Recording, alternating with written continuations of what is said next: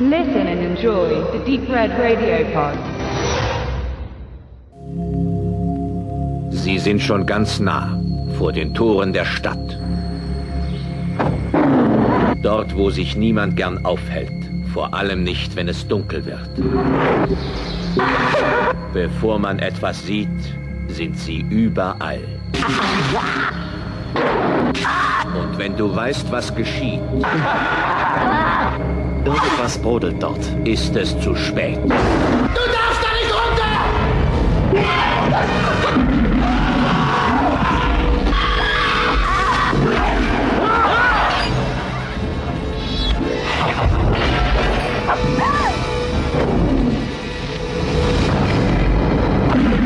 Kabal, die Brut der Nacht. Horror, wie ihn noch kein menschliches Auge sah.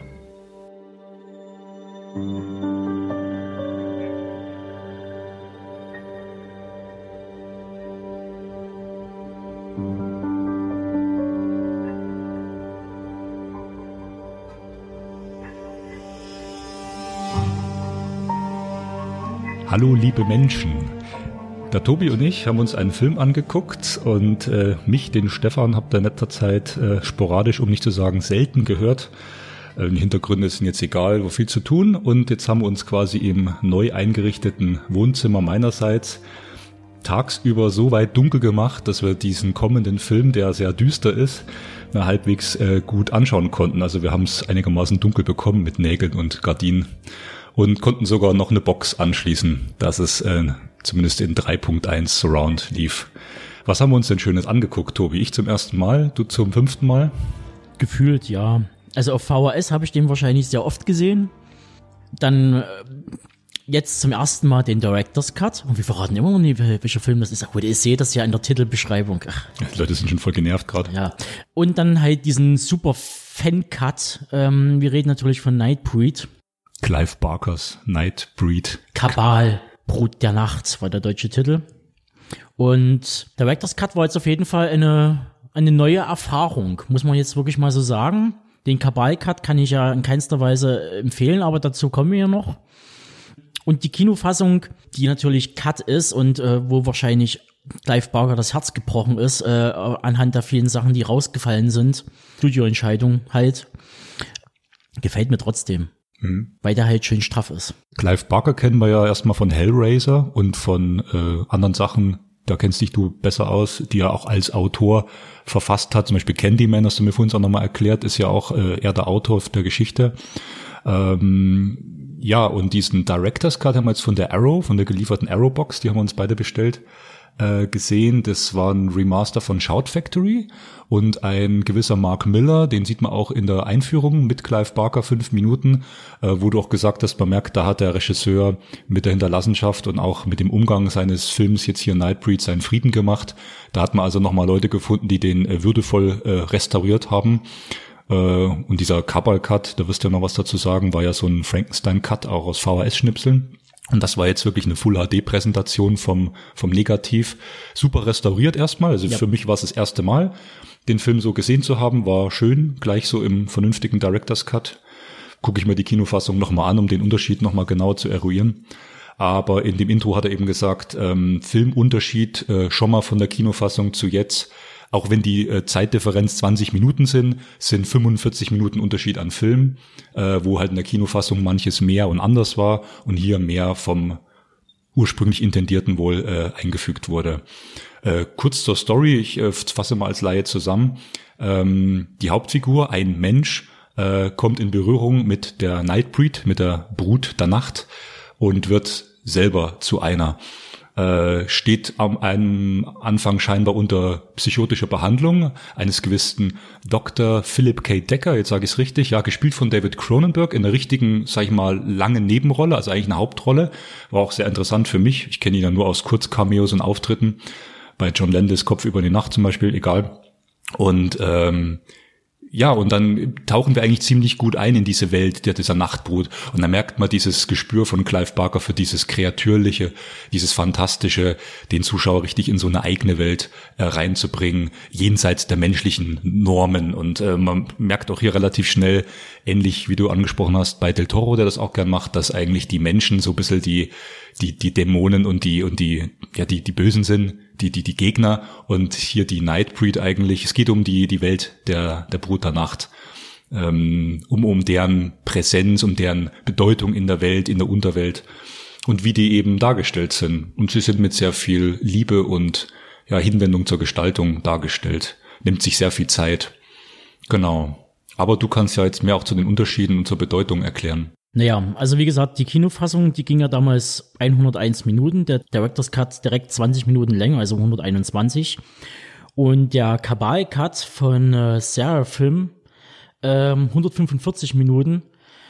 Und in der Introduction jetzt zur Director's Cut ähm, werden ja auch mal Bilder gezeigt vom äh, Kabal-Cut und dass das eine Katastrophe ist. Also die haben ja wirklich aus Restschnipseln die einfach reingesetzt, zum Teil VHS-Scans genommen, die großgezogen, also reingezoomt im Bild. Also es wird dann, es wird dann noch schlechter als VHS und ähm, das ist unguckbar. Da mag zwar jetzt da alles drinnen sein, was irgendwie mal gedreht wurde, gefühlt, aber das kann nie die wahre Marie sein, weil ähm, ich will ein gutes Bild haben, ich will einen guten Ton haben. Da hat ja nichts geklappt. Doug Bradley, der hat sich ja auch selbst noch mal komplett neu synchronisiert weil der mit einzelnen Textparts nicht zufrieden war. Das ist, fehlt ja alles in dem Kabal-Cut. Also zum Teil ist richtig schlechter Ton, schlechtes Bild. Also, also so ein Workprint eigentlich. Ja, kann schon fast sagen, wirklich ein Workprint. Also ähm, wer mal sowas kennt wie den Kregel-Cut hier von Dawn of the Dead, der weiß, was ich, was ich meine, aber halt noch wesentlich schlimmer. Also da ist ja der Kregel-Cut dagegen, sieht da ein Bombenbild dagegen. Ähm, nee, also das ist schon wirklich so äh, einer der Unterschiede. Der andere ist halt natürlich in der Timeline funktioniert der Film zur Kinofassung gleich. Der ist halt ein kleines bisschen umgeschnitten, sind natürlich andere Sachen halt reingenommen und rausgenommen worden. Medien wird wesentlich stärker beleuchtet. Dagegen. Was ist Midian, müssen wir jetzt erklären. Das ist die Welt, in der die Brut der Nacht lebt. Also dieses, Genau. diese, genau. Gott ist ein Astronaut, Regenbogen gibt's in Oz und die Monster leben in Midian, wie es so schön gesagt wird. Ja, und da wird wesentlich mehr Fokus drauf gelegt auf die, auf die Bewohner, Masken, Kreaturen. Das ist halt das Wichtige. Das ist auch Clive Barker, glaube ich, wichtiger gewesen als das Ganze drumherum. Angeblich stand halt so da in der Beschreibung, dass halt zur Persona Decker, dass die zurückgenommen wurde gegenüber der Kinofassung. Kann ich gerade nicht so ausmachen. Der hat schon ziemlich viel Screentime bekommen. Ich hätte es fast gesagt, das ist gleich auf mit der Kinofassung. Man kann natürlich auf jeden Fall dazu sagen, dass halt Boone, der ähm, Hauptdarsteller und seine Lori, deren Verhältnis besser dargestellt wird, besser rausgestellt wird, vor allem gegenüber dem Buch, äh, weil die dort sehr unterkühlt die ganze Beziehung eigentlich dargestellt wird im Gegensatz zum Film. Wo man halt aber eben sagen muss, dass halt Lori äh, doch äh, gefühlt bei mir die größeren Sympathiewerte hat als Boone. Boone ist sehr, wirkt wie so ein spätpubertärer Rocktyp, also wie man es wie man's halt so bei Lost Boys hat oder bei äh, den Wir- Hauptdarsteller wir von hatten The das, Blob. Wir hatten das vorhin, genau, er wirkt auch wie der, äh, damals in der Twin Peaks Serie, wo er noch äh, jünger war, jetzt fällt mir der Name schon wieder nicht ein, äh, der, der Hauptdarsteller, der auch in Laura äh, verliebt war, der dieser Junge. Oder äh, in ein bisschen eine glattere und ästhetischere Variante von Roddy Piper. Also so ein bisschen auftrainiert, schon noch Mucki, also ein 80er Muckiboden, auch so noch so eine Matte, also Film produziert 89, erschien 90, hat schon noch viel von diesem 80er Jahre Flair mit drin. Also ne, es merkt schon noch die 80er Einflüsse, genau. Äh, aber wie du gesagt hast, äh, es ist fast ein Liebesfilm. Er beginnt mit den beiden und hört auch schön mit den beiden auf. Auch mit dem Gemälde, wie sie dann als Einheit dargestellt werden. Märchenfilm. Das ist ein Märchenfilm. Das hast du auch im Film zweimal gesagt, genau. Äh, es gibt eine Sequenz, äh, da hast du gesagt, das war ein bisschen witzig, die, die, die fällt komplett raus. Da haben sie irgendwie Susi Quattro äh, verpflichtet und bezahlt, dass er diesen, diesen Song für, für diesen Film singt, der auch im Abspann nochmal zu hören ist, der überhaupt nicht dazu passt. Also der den Nee. schönen Score von Danny Elfman, Ja. der wunderbar zu diesem Kreatürlichen immer passt. Und äh, dann gibt's diese Sequenz, wo sie Playback quasi Susi Quattro singt und in voller Länge irgendwie. Also das es, es gab hier auch in diesem Director's Cut, äh, äh, vielleicht war das eine Kinofassung genauso, gab es schon äh, ein paar Stellen, ein, zwei, die hätten sie nochmal um zwei Minuten kürzen können. Es wirkt halt seltsam. In der Gesamtbetrachtung auf die Figur Lori ist es aber ein Teil, der sie quasi ausmacht oder halt umschreibt. Boone zieht's nach Midian. Aber nie weil er will, sondern weil er muss. Und Lori zieht nach Midian, in Anführungsstrichen, zum einen wegen Boone, weil sie ihn bedingungslos liebt, im wahrsten Sinne des Wortes, und alles äh, tut und macht für ihn.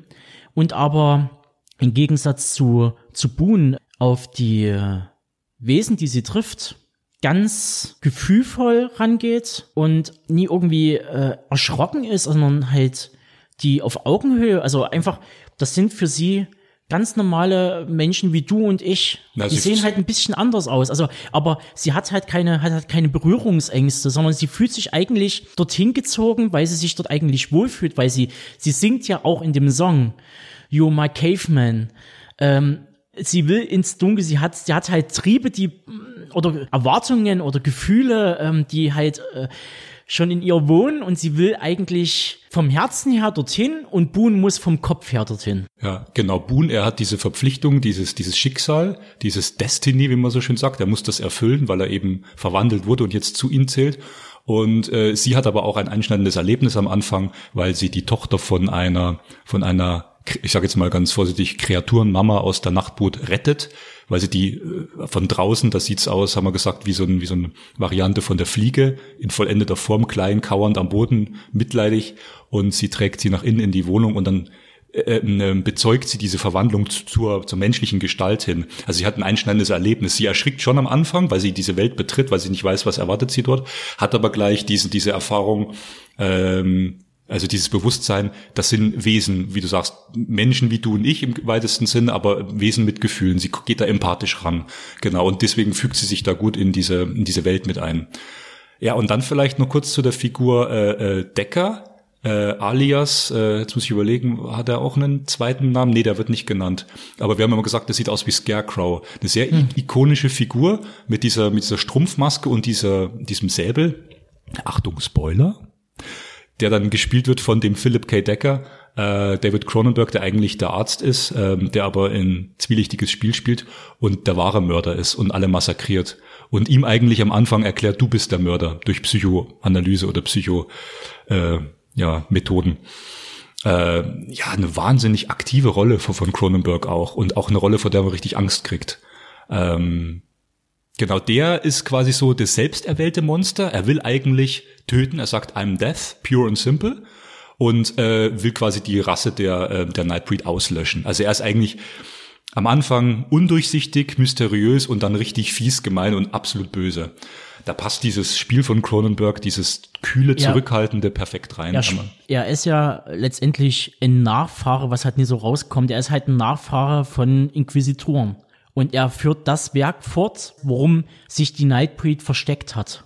Er sucht sie schon seit vielen Jahrzehnten und Jahren und äh, durch Boone und durch seine Träume, weil er in Connection steht, ähm, in, den, in seinen Träumen mit der Bevölkerung in Midian, sieht er seine Chance, dorthin zu gelangen. Und das aber halt eben nicht so funktioniert, wie er sich halt vorstellt, weil dann halt äh, gewisse Konsequenzen dran gekoppelt sind, dass man halt eben sein Leben ausblasen muss, um dorthin zu gelangen. Und man muss halt sündenbeladen sein, was Cronenberg ist in dem Falle äh, reichlich. Mehr als Boone, der ja eigentlich unschuldig dort rein gerät, aber vom Kopf her denkt, dass er halt Morde begangen hat. Boone übernimmt, das, äh, das sind dann die Parallelen, wenn man dann ins Religiöse reingeht, er übernimmt dann die äh, ähm, Die Rolle des Erlösers so ein bisschen, ne? des Täufers, genau. Ja, äh, er verliert seinen Kopf. Er muss den Kopf hinhalten dafür. Also ihr merkt schon eine ziemlich äh, mythisch aufgeladene Welt, die Barker da auch entwirft mit Nightbreed. Und ähm, ja, auch ein Film, der erstens teilweise zensiert, äh, zerstückelt. Wir haben den jetzt gesehen, ungekürzt, der ist in England ab 15 freigegeben. Ich könnte mir gut vorstellen, dass der, ich weiß nicht, ob er mittlerweile schon rehabilitiert ist oder bald wird, also FSK 18 frei kann der auf jeden Fall gemacht werden. Der ist jetzt nicht so äh, hart wie andere Sachen, die schon rehabilitiert worden sind, aber sensationelle Maskeneffekte und äh, würde ich sagen, äh, definitiv zum Kern des Hauptwerks zu zählen, filmisch von Barker 1990, äh, mit der ganzen Ausstattung, wie das gemacht ist diese, diese Ernsthaftigkeit wird nur in einer, in einem dritten Akt so ein bisschen gebrochen, wo wir uns auch angeguckt haben, äh, wo wir schon äh, gemutmaßt haben, da hat jetzt der Second Unit Director mal für ein paar Tage lang äh, zwangsläufig irgendwie die Aktion übernommen. Ähm, das ist so eine Invasionssequenz, wo dann eben die Polizei der örtlichen Stadt ähm, in 50er Jahre Manier äh, dort diesen diesen Friedhof in, äh, so invasiert, eindringt und dort so Krieg spielt.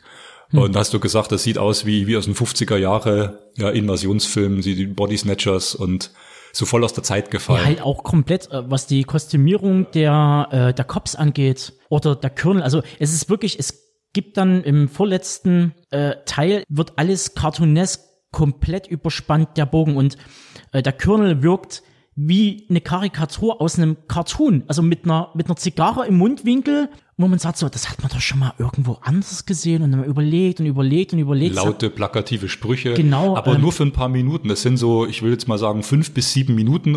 Da, da bricht der Film nicht komplett, aber es gibt so einen Knick, wo man sich so sagt, das ist jetzt irgendwie gerade komisch. wirkt wie ein, ein fremder Teil. Als ob wirklich jemand, äh, Clive Barker ist kurz Wochenendurlaub und das Studio hat schnell gesagt, so komm schnell hin, wir müssen irgendwie eine Action-Szene machen, wir müssen den Film irgendwie verkaufen. Die Sequenz ist ja für die Erzählung wichtig, zu sehen, dass die Menschen, die ja bösartig gestimmt sind, äh, diesen Bereich infiltrieren, diesen Friedhof und diese Rasse der Nightbreeds auslöschen wollen. Das ist ja in der Erzählung schon elementar. Aber wie das eben dargestellt wird, äh, wirkt albern, springt hin und her. Es, es hat nicht diese, diese Ernsthaftigkeit, die der Film sonst hat, ja.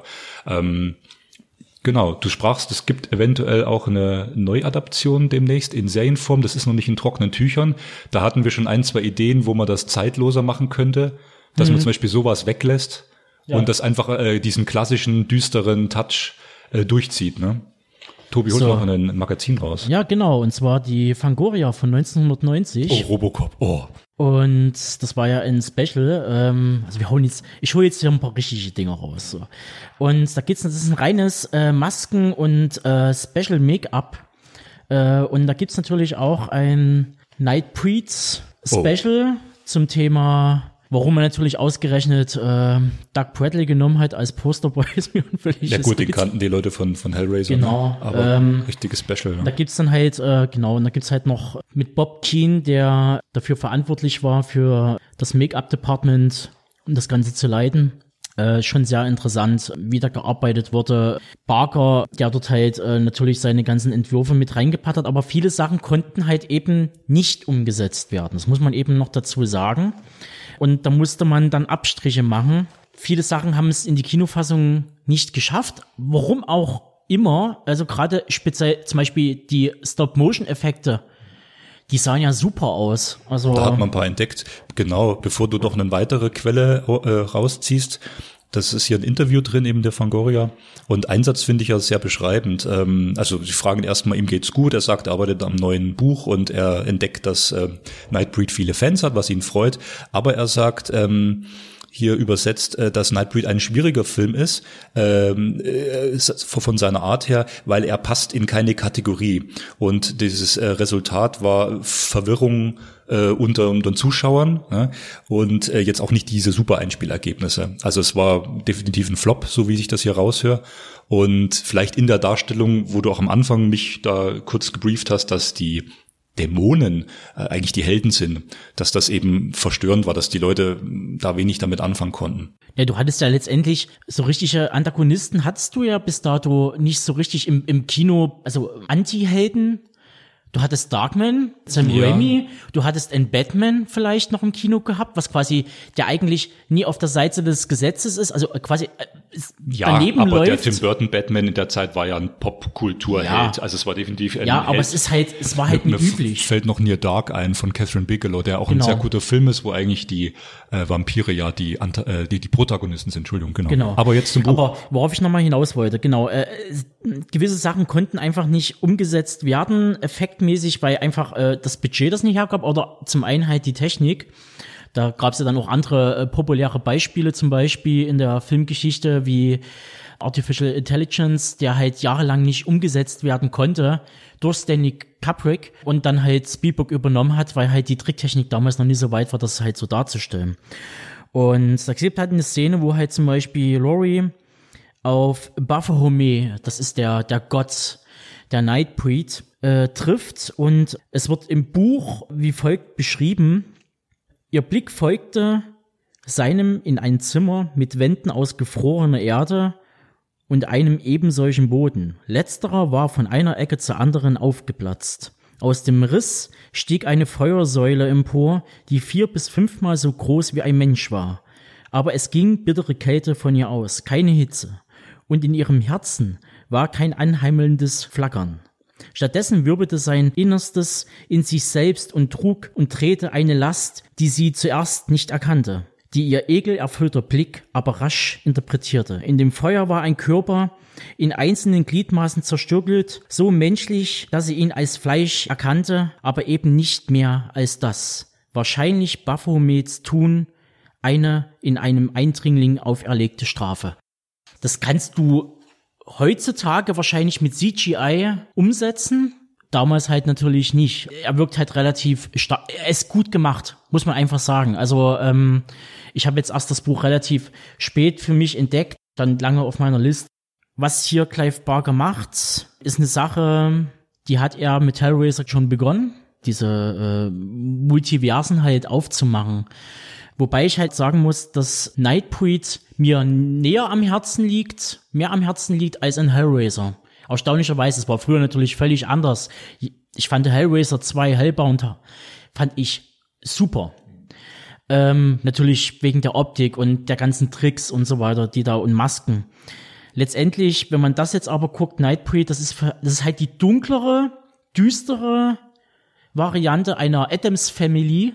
Das spiegelt sich dann auch in, in allem irgendwie wieder. Also die ganzen Matte Paintings, die da drinnen Verwendung fanden. Also das ist ja nicht, der Film ist Handwerk, komplett von vorne bis hin, bis hin zu richtigen Pyros. Also Benedikt, wenn du das hörst, guck dir den Film nochmal an, da siehst du richtige Explosionen und da siehst du äh, brennende Cop-Autos, äh, wo immer noch der Funk funktioniert. Das war auch, ja. Ja, aber es ist äh, handwerklich wirklich, äh, wird Be Betonung draufgelegt. Ja. Genau, und du hast halt, Hellraiser hat halt, ist halt irgendwann mal auserzählt und zwar spätestens mit dem, mit dem zweiten Teil, vielleicht noch mit dem dritten, mit dem Hell on Earth und äh, man könnte fast sagen, Nightbreed mit seinen Geschöpfen, Baphomet als quasi Religion und Medien als Ort des Geschehens, bietet halt wirklich mehr Substanz als Hellraiser, die Zenobiten, Leviathan als dunkler Gebieter schwarzer Künste und die Hölle als solches.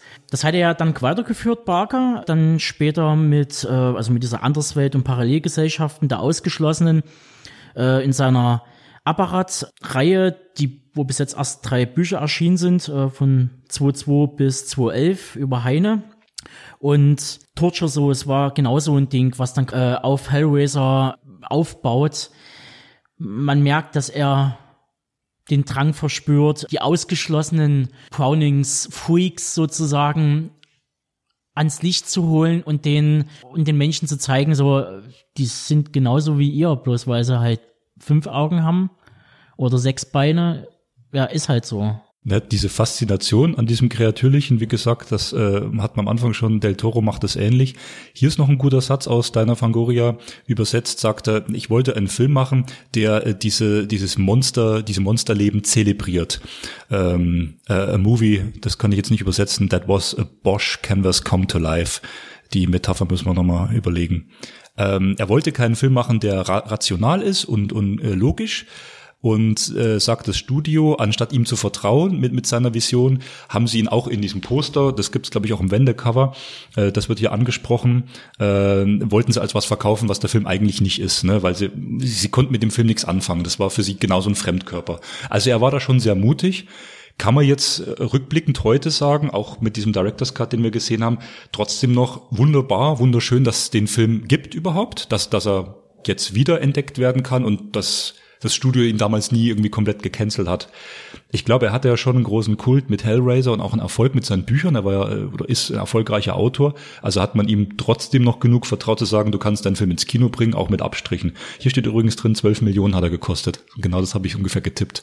Also okay. er ist nicht komplett low budget, aber für die damalige Zeit hat er schon ordentlich Geld Genau. gekostet. Ja, also wie gesagt, ähm, wir reden hier von Nightbreed, wir reden von Religion, Mythologie, Fremdartigkeit, Sexualität ist ein ganz wichtiger Punkt. Das hat aber, das findet man ja immer in Barkers Werk. Nightbreed soll halt nächstes Jahr rein theoretisch irgendwie als Serie, zumindest ist es angekündigt schon seit 2018. Das Hellraiser Remake steht auch bevor. Das Drehbuch schreibt wohl äh, David S. Goyer mit Barker zusammen und Candyman 2020 ist in der Postproduktion. Für das Drehbuch ist Jordan Peele verantwortlich und auf dem Regiestuhl die noch recht unbeleckte Nia da Costa, die da Platz nehmen wird. Und Tony Todd ist auch mit dabei in der, im Remake, was ich natürlich sehr begrüße, was wahrscheinlich aber auch Jordan Peele am Herzen lag, den da reinzubringen. Nightbreed hat mehr Fleisch als Hellraiser. Er kann wirklich gutes Potenzial für eine Serie bieten. Eine gute Mischung aus erwachsenes Märchen, ein bisschen Hellboy, ein bisschen Del Toro drinne, viel Mystik und ja, ein bisschen Adams Family. Also die Kreatoren gehen ihnen schon ein bisschen zu Herzen, sind ein bisschen ruppig, sind ein bisschen roh, aber so ist es ja in jeder Familie. Also mir liegt da wirklich viel am Herzen und ich werde auch noch mal die Kinofassung mir anschauen. Wer noch mehr von Clive Barker sehen möchte, da ist ja auch äh, letztes Jahr das schöne Mediabook äh, Lord of Illusions erschienen, ein Film, den er später gemacht hat, äh, 96, 97 rum, ähm, von Cape Light. Ähm, der ist, glaube ich, mittlerweile auch verkauft, aber den solltet ihr euch auch nochmal ungeschnitten holen. Der wurde auch schön restauriert.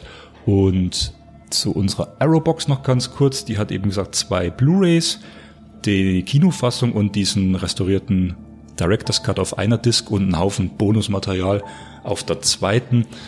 Ja, nicht in allen Einzelheiten sagen, was da drauf ist, aber es ist viel. Also es wurden neue Interviews aufgenommen, dieses, ähm, dieses, äh, diese Einführung mit äh, Mark Miller und Clive Barker. Äh, man merkt also, was für ein Aufwand unternommen wurde, den Film wieder auf Home Media rauszubringen. Viele Dokus, ein 40-seitiges Booklet äh, von Amy Simmons, von der habe ich auch schon mal was gelesen. Und ähm, noch ein Artikel von Clive Barkers, also dem Co-Autor Mark Salisbury von Clive Barkers Nightbreed, The Making of the Film. Also Leute rangeholt, die wirklich involviert waren, auch in den Herstellungsprozess des Films. Super Bild, super Ton. Wärmstens zu empfehlen.